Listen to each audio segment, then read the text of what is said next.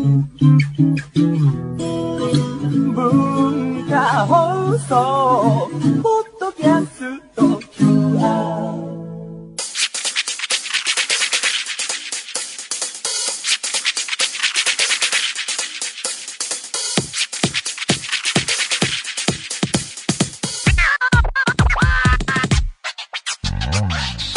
こんばんは。内山聖輝のワンクール。パーソナリティの内山聖輝です。えー、12月に入りまして本当に本格的に寒くなってきましたが、えー皆さんはいかがお過ごしでしょうか。う、最近ねやっと今シーズン初の暖房を入れたりなんかしてますけど暖房を入れたらやっぱ加湿器も入れなきゃなっていう感じで電化製品の活躍する季節がまた来ましたがそんな寒い中、えー私なんと北海道に行ってきましてしかも仕事ではなく全くのプライベートというかプライベートで旅行するのなんて本当に久々でねなかなかないことなんですが、えー旅行してきましたなんで北海道まで行ったかというとですね、えー山下達郎さんというアーティストのライブを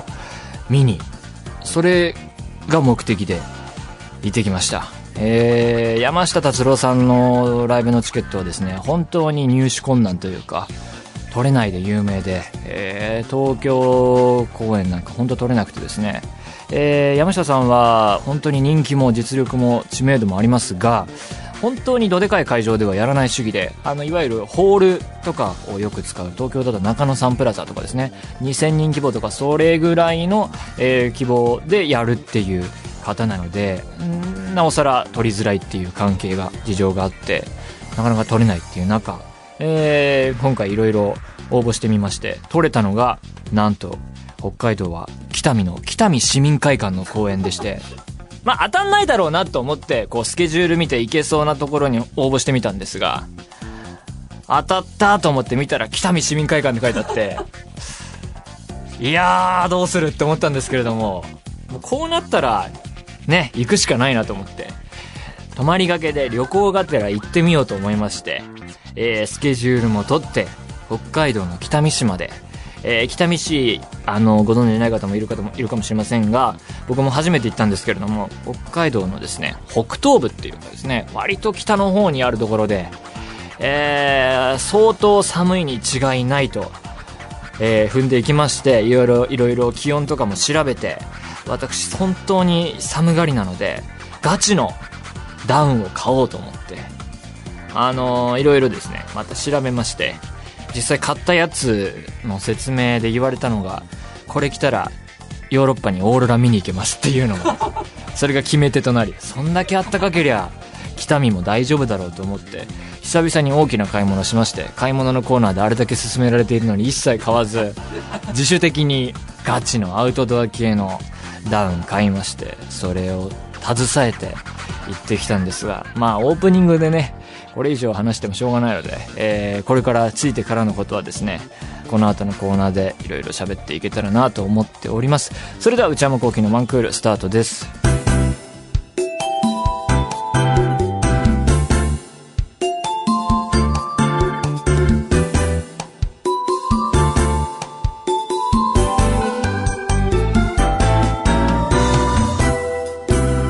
内山幸輝のワンクール。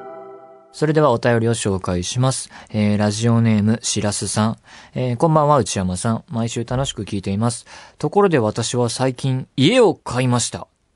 えー、ついの住処ができたことに対する安心感もさることながら、この先ローンを20年耐えることなく払い続けなければならないことへのプレッシャーで身が引き締まる思いです。内山さんは20年後、どんな仕事をしていたい、していたいという展望はありますか？もし終わりでしたらお聞かせいただければ幸いです。家かすごい大きな買い物されましたね。20年ローンってことなんですかね。家買うっていうのは想像できないな。まあ、よくあるのが、えー、賃貸、おは、えー持ち家なり、持ちマンションなり、借りるか、買うかのね、あの、争いというか、どっちが、えー、コストパフォーマンスいいのかっていうのはよく言われることですが、僕は、あの、確固たる、あの、論拠があるわけじゃないけど、賃貸派というかですね。まあ、実家が普通に一軒家としてあるからっていうのも大きいかなとは思うんですが、家なりマンションなり買うっていうのは想像つかないですね。いや、すごいなって、あの、すごいなってしか出てこないですね。だって、本当そういうのやったことないんであれですけど、20年ローンっていうのは、まあ言い換えれば借金っていうことでしょ？こそこで何千万っていう大きな買い物ができないから、これから、えー、いろいろ割ってって、月ごとなり何なりで、えー、ちょこちょこ払っていって、何十年かかけて買い物を達成するって。これは僕はちょっと、まあ、職業的にね、あの、不安定な職業ですしね。ローンが組めるのかっていうのも、そうよくわかんないけど、あるかもしれませんよ、本当に。うん、も含めてね、断然賃貸派って感じがしますね。だからその賃貸派っていうので、なんとなく思うのが、買ってみて、あれってなった時ですよ、これ。こんなね、今、そのローンを払い始めた人に対して言うことじゃないのかもしれませんけれども、こう、買って、あれ、あれってなった時が怖いっていう怖がりな部分がありますね。あと、ご近所トラブル。あのー、家、ずっと一軒家にいたので、マンションに住み始めて初めて、あの、そういうのを知ったんですけれども、あのー、ね、そういうマンションとかで大きな声を出しちゃいけないとかね。あの、夜中にどんどんやっちゃいけないとか、例えば、なんなら上のね、子供がタタタタタって歩いてるのが聞こえてくるとかっていうのも僕はね、20代とかにして初めて体験しましたから、なるほどなって。僕なんていかにものを知らなかったというとですね、中高生ぐらいですかね、深夜に普通に音出してピアノ弾いてて親に怒られるぐらいですからね。いかにね、そういうのに疎いかってことですよ。あれは怒られましたけど、そんな感じなので、そういうのを考えるとですね、僕は賃貸派かなって思いますね。まあだから、仕事をしていたい。だから本当にね、そんな将来払い続けてるかどうかもわかりませんからね、20年後どんな仕事をしてるかなんて、本当来年どんな仕事を、まあある程度は決まってますけど、これはもう全くわかりませんね。えー、続きまして、えー、ラジオネーム、あおちゃんさん、大阪府高校3年生。内山さんこんばんは。私は年上の方が苦手で、いつも通りに話すことができません。今まであまり年上の方と関わることがなく、敬語も苦手なので余計話せません。大学生になったらアルバイトを始めようと思っているのですが、そこでは必ず年上の方と関わると思います。そこで接し方などアドバイスをいただけないでしょうか。高校3年生で接する年上の人って、どんなもんでしょうね。もう、高校自体にはもう上いないわけだからね、先生ぐらいですかね。えー、年上の方と関わることなく、敬語も苦手。まあ、苦手なのはちょっと頑張るしかないよね。えー、大学生になったらアルバイトを始めようと思ってるのですが、ああ、これね、僕アルバイトやったことがないので、ちょっと、アドバイスしようがないですね。俺は、アルバイトはやったことないんでごめんなさい。でもまあ、なんですかね。僕自身は、まあ、小さい頃からちょこちょこ仕事、子役とかやってたことを考えると、周りに年上しかいない状況がデフォルトっていうか、あの、上の人しかいないので、苦手って言ってもしょうがないみたいな感じで、うん。しょうがないってことですかね。だから、頑張る。これじゃあダメなんでしょうね。アドバイス。だあと、それに加えて、高校生の時とかですね、高校が割と上下関係緩いっていうかですね、あのまあ、繰り返しになっちゃうけど、帰国子女の人が多かったから、割と同学年でも、えー、上の人、下の人でも、ファーストネームとかで呼び合うみたいな、あの、妙な風潮があったので、だから、そうやっていくとですね、あんまりそこでの1歳、2歳の差っていうのは、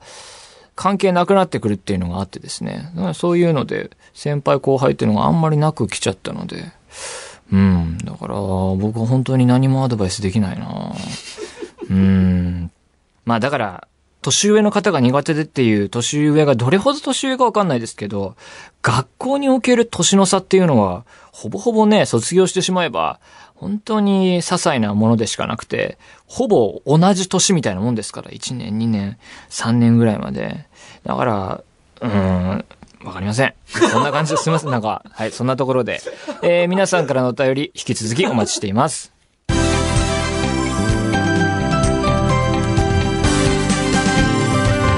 内山幸喜のワンクール内山幸喜のワンクール。続いてはこちらのコーナーです。今週の内山ホットワード、えーこのコーナーでは毎回私内山的にホットなワードについて話をしていきます。それでは参りましょう。今週の内山ホットワードは、北見。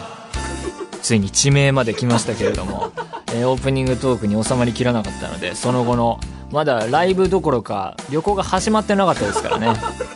えーそれでダウンを買って準備しまして、えーどうやって行くかっていうと、まず、えー飛行機で女満別空港、羽田からそうですね、2時間かかんないですね。1時間40分ぐらいで、えー着くんですけれども、もうこれ自体はね、僕いつも飛行機乗るとき、あの例の機内誌はね、隅々まで読むタイプなんですけど、隅々まで読んでたら終わりましたね。それで北、北見、それは北見でまだ着かないんですよ。女満別空港からバスで40分ぐらいかな。に乗って、えーやっと北見の方に着きまして、その夜は、いわゆる前乗りしていったので、ライブ次の日だったので、えーその夜は、えーご飯とりあえず行こうっていうことになって、で、北海道って言ってやっぱご飯のイメージは、海鮮系というか、海産物が有名なイメージなんですが、北見に行ってですね、あの、いろいろパンフとか見てみたり、その、ホテルの、あの、1階のところにあった、このご飯屋さんのおすすめのチラシとか見るとですね、肉推しなんですね。あの、焼肉だと。北見は、えー焼肉の街ですっていうのはすごい書かれててですね。えー調べてみると、2月には、えー北見玄関の焼肉祭りっていう、冬の野外で焼肉をやるっていう、北見の冬っていうのは本当に普通にマイナスいきますからね、その氷点下の中で、えー野外で焼肉やるっていうですね、すごいイベントをやるくらい、あの、肉の街らしくてですね、これを取り上げた記事とか面白かったんですけれども、まあそんなこんなでそういうチラシとか、えー参考にしつつ、まあ食べログとかも見てみたんですけど、まあ機能していないというか、口コミの数も少なくて、なかなかこれはネットの情報も厳しいぞってなって、まあホテルにある、えーおすすめのお店に電話してみたんですが、えー最初電話した2件がどっちも満席で断られまして、結構ね、その、情報的には100席ぐらいあるって書いてあるんですが、街中あんまり人も歩いてるの、そんなには大勢は見かけなかったんですが、お店にはわーっていたみたいで、えー断られまして、で、3軒目に、まあ消去法的って言うとあれですけども、たどり着いたお店が大当たりというか、何食べても美味しい感じのね、チラシ、そのお店のチラシもあったんだけど、その子に書いてあったのは、えーうちはいいのを出すんで、ホルモンも塩で食べてくださいみたいな。ちょっと、うるさい感じのお店なのかなと思ったんですけど、食べ方とかに対して。まあ、言ってみたらですね、なるほど、これは塩で食べるべきやつなんだなっていうレベルのやつですね。まあ、名前は出しませんけども、某、元スポーツ選手の人とかもいらしてですね、あ、そういう人も来るレベルなんだなっていうね、やったなっていう感じで。えーで、北見の、えー焼肉はですね、あの、ホルモンと、えーサガリっていうものでいいのかな？が結構押されていて、しかもホルモンと言っても、あの、牛じゃなくて豚が結構メインらしくて、で、サガリっていうのは横隔膜ですね。あの、東京とかだと、そのいサガリの一部はハラミと呼ばれるらしいんですが、えーその部分、えーそれなんかを大量に食べて飲むっていうね、えーいい夜を過ごしまして、飲む、飲んだのは、北見あと、発火、ミントの街らしくて、それを使ったモヒートなんかも置いてあったりして、それも美味しかったですね。で、それ食べて、あの、帰り際に、あの、道中にですね、えー気温が表示される塔、塔っていうか、ちっちゃい、なんか建造物があって、そこの気温がマイナス6.8度って書いてあってね。もうそこまで寒いとなんかね、来たっていう感じでね、なんかこう、テンション上がってくるレベルでですね、そこで記念写真なんか撮ったりしてね、あのー友達の入野美優くんっていう子に送ったりしてね、楽しんでましたけど、そこでね、思ったのがね、iPhone をね、ダウンの胸ポケットに入れてたんですけれども、あの、外出て、歩いてて取り出した時の冷え方が半端じゃないという、もう冷凍庫入れたみたいに iPhone がなってて、あやっぱり寒かったんだと思ってね。でも、僕が買ったダウンが大活躍しましてね。凍えることなく、あのダウンは本当に素晴らしい買い物をしましたね。皆さん、あれを進めなかったっていうのがね、僕が買わなかったゆえんだと思いますね、あのコーナーで。あれ勧められてたら買ったんですけれどもね。まあそんなこんなで、えー、ホテル戻りまして、えー、ホテルでは、えー、夜中に、えー、スカパーオンデマンドを駆使して、北見でもサッカーを見ていましたね。途中まで忘れてたんですけど、この手があるじゃないかって思ってね、Wi-Fi もあったので、えー、iPhone でサッカーを見たりして、えー、やっと2日目、本番、えー、夕方に、えー、北見市民会館へね、えー、歩いて向かったんですが、むっちゃ綺麗なホールで、あのー、僕、イベント出る側にもたまになったりしますけど、そこで思うのが、割と都心から離れた郊外とか地方にはいいホールがあるっていうかね、綺麗なホールがあったりして、それの典型例というか、もう周辺はですね、公園なのか駐車場なのかもまあ、だだっ広い土地だけがあって、もう夜ですから、真っ暗な中から人がうわーって集まってくる、あの光景は異様でしたね。その時も多分マイナスだったと思うんですけども、気温は。で、なんとかたどり着いて、ライブが、念願のライブが始まったんですが、もうこれはね、始まって、すげーって呆然としてたら終わったみたいな。なんかもうね、すごすぎる。まあ、当然、中身に対して詳しく言うのはネタバレになるので秘密ですが、やばいですね。まあ、その、なんだろう、客観的な情報から言うと尺がすごい。3時間半やるんですよね。で、しかも曲数も超多いし、もうお腹いっぱいというか大満足のライブでしたね。これはチケット取れないなと思いましたね。えー、で、もう、ライブの話はこれくらいにしまして、ライブは、が終わった後は、その次はですね、北見の観光マップとかではおすすめされてないけど、まあ、お寿司もちょっとチャレンジしてみようかなと思って、あの、歩いてお寿司屋さんに行ってみたんですが、もうやってなかったですね。あれはもうその日が休みだったのか、もう閉まってたのかわかんないけども、閉まっていたので、たまたま見つけた海鮮系居酒屋でね、シシャモとかね、壺台の開きとかね、えー、玉ねぎをむさぼりまして、えー、そんな感じで、えー、終わり、えー、その次の日はもう、北見をちょっと歩いて、で、北見の街を歩いてて思ったのが、Google マップとか見てて思ったんですけど、道がですね、5番の目のようになってるというか、平行に並んでてですね、これはまあ、まあよく社会科とかで習うようなやつかな、みたいなあの、人工的に作られたっていうか、こう、人がこう考えて設計された道というか、そういう風なのもなんとなく気づいたりして、そんな感じで、えー、もう、女満別空港へまたバス乗って行って、えー、空港でカニイクラ丼とか食べたりしてね、あなんならソフトクリームとかも食べたりしてね、えー、そんでまた飛行機乗って帰ってきたみたいなね、そんな久々のプライベート旅行でありましたよ。もうこれからまたライブ行きたいなと思いますね。でも次、どこ行ったら面白いですかね。沖縄とかですからね、これ、こう、こうなったらもう、沖縄公演当たっちゃったみたいな。まあね、えー、また行ったらね、話したいと思います。というわけで以上、今週の内山ホットワードでした。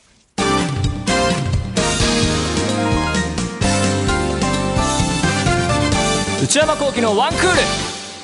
内山さん、これ、買いです。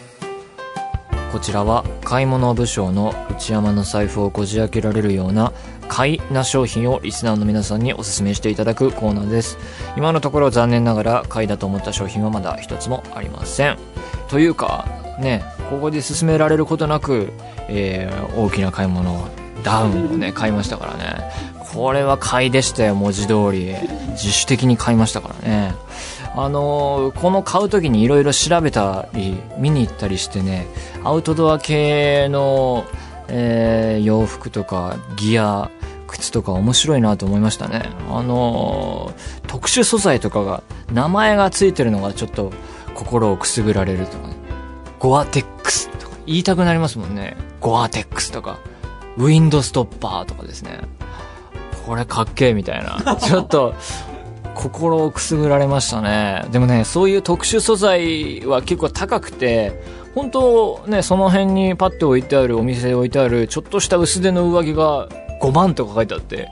うわーってびっくりするような値段がついてたりしてね、あ、歌時計は深いなと思いましたね。でもこの僕買ったダウン、東京でこれを着るに値する気温の日ってあんまないと思うんですけど、マイナスってあんまいかないですもんね。オーロラ見に行くかなと思いましたよね。うん、行ってみたくなりましたよね。あの買い物で開ける人生というか、なんか、クレジットカードの CM みたいですけど、買うとねちょ、ちょっと行ってみようかなって思っちゃうもんでね。えー、そんな中、リスナーの皆さんから今日もメールをたくさんいただいております。ラジオネーム、水晶さん。えー、今回内山さんにぜひおすすめしたいのは、ズバリ、万華鏡です。万華鏡といっても値段はピンからキリまでありますが、おすすめしたいのは、万華鏡作家さんの作った万華鏡なので、一本数万円からします。はあ。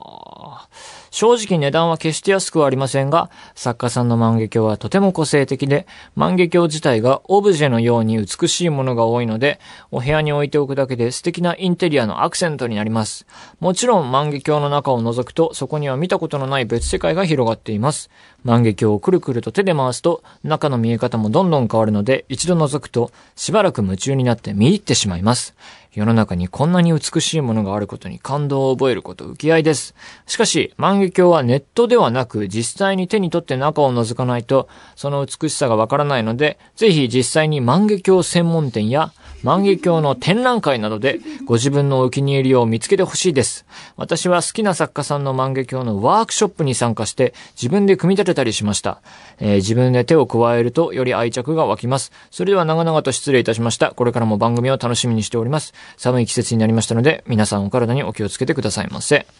なるほどね。万華鏡ね。うん。一本数万円もするのか。まあだから、アウトドアもそうですけど、こう知らない世界の高いものってあるんですね。うーん。万華鏡ね。ワークショップか。そういう趣味もあるんだなインテリアのアクセントね。まあやっぱりこう、物は減らしていきたいというかですね。その置くようなところに今僕が置いてあるのは多分仕事で使うなんか漫画のタワーが、その、置いちゃってるんでね。ちょっとこう、こうなんかいろいろ取っかかりを探してみたんですけど、あんまりちょっとごめんなさい、なかったですね。すいません。えー、続きまして、ラジオネーム、ケマサトシさん。内山さんにぜひ購入を検討していただきたいものは、ガリレオ温度計です。昔から個性の強い雑貨屋とか結婚式の引き出物でよく見かけていて、最近やっと名前が判明してかっこいいなと個人的に思ったのでお勧めします。あと誰もが一度は憧れていると思うので、家にあれば初めて来た人にもつかみは OK になると思います。ただ、万が一割れてしまった時、溢れ出た液体に触れると、火傷の可能性があるらしいので注意が必要です。ガリレオ温度計。あ、今写真を見ていますが。あー、なるほど。なんかこの写真を見てみると、あ、こういうの、なんか見たことあるかなっていう感じがしますね。確かに温度何度かっていうのは冬とかね、結構気にしますね。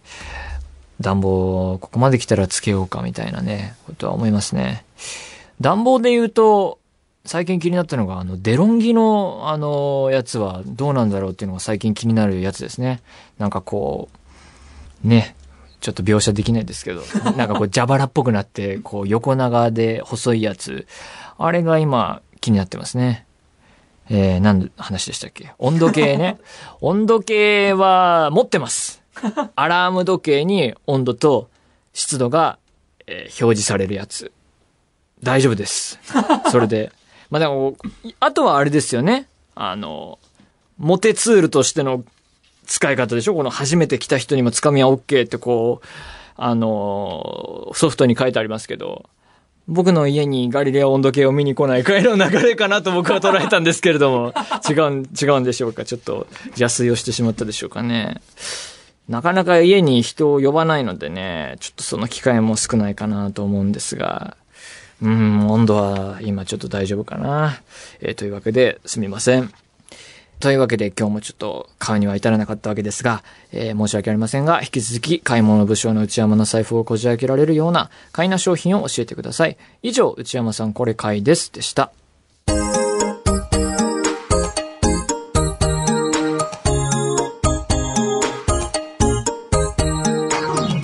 内山幸喜のワンクール、そろそろお別れのお時間です。えー、今回は北見スペシャルというか、旅行の話でだいぶ行ってしまったんですが、